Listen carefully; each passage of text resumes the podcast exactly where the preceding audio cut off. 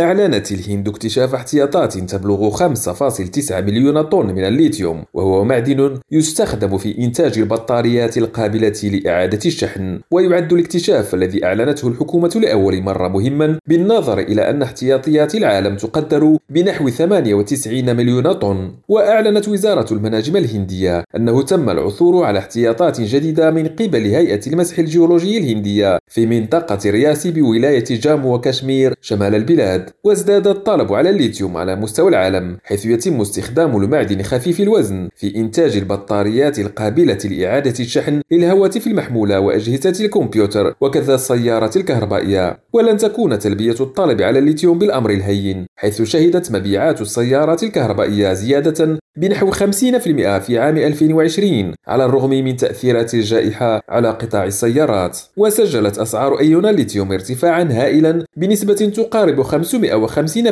في عام واحد مدفوعة بازدياد الطلب على السيارات الكهربائية. ويأتي معظم إنتاج الليثيوم حاليا من أستراليا وأمريكا اللاتينية والصين التي ساهمت مجتمعة في 98% من الإنتاج العالمي عام 2020 إدريس هاشمي ريم راديو نيودلهي